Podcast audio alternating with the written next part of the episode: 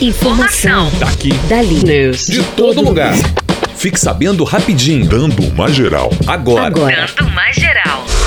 Última década foi a mais quente já registrada na história. Um relatório publicado na última quarta-feira e elaborado por cientistas do mundo inteiro revela que a década de 2010 a 2019 foi a mais quente da história do planeta e que o ano passado esteve entre os três mais quentes já registrados desde o século XIX. Os dados seguem a tendência histórica porque desde a década de 80, cada década que veio depois foi mais quente que a década anterior.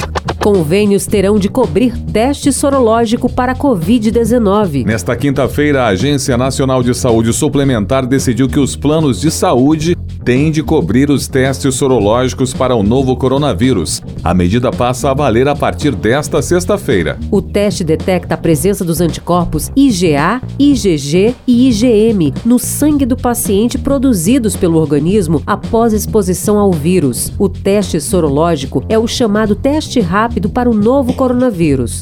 Psicóloga fala sobre onda de separações durante a pandemia. Conviver juntos o tempo todo em tempo integral pode não ser fácil, ao menos é o que pensam os milhares de casais pelo mundo que se separaram no período de quarentena e isolamento social. Segundo o levantamento do Google para o site Pais e Filhos no Brasil, as buscas este ano aumentaram em 82% para a pergunta como dar entrada no divórcio. Só em março houve um salto de 9.900% no interesse de buscas pelo termo divórcio online gratuito. O repórter Pedro Laventura vai conversar novamente com Keliane Pedroso, que é psicóloga especialista em terapia cognitivo-comportamental, sobre esse efeito colateral da pandemia.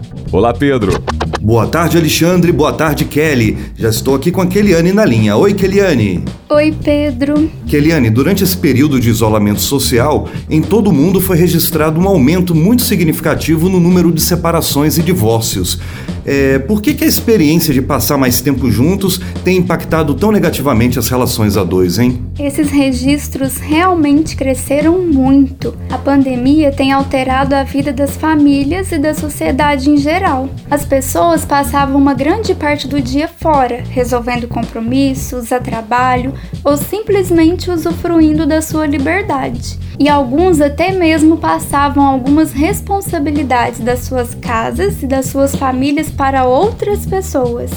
Atualmente, com o distanciamento social, todos nós já estamos emocionalmente abalados de alguma forma, por ser algo que carrega certa tensão e incerteza, né?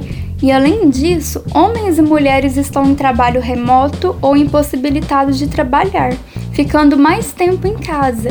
E justamente esse convívio intenso implica em sobrecarga, desafios na conciliação de rotinas e exigências do lar, como cuidado com as crianças e outras pessoas da mesma casa, o que sobrecarrega física e emocionalmente os casais e família, o que muitas vezes geram os conflitos. Fora os casos que incluem algum tipo de vício e violência psicológica e física, por exemplo, que são ainda mais graves.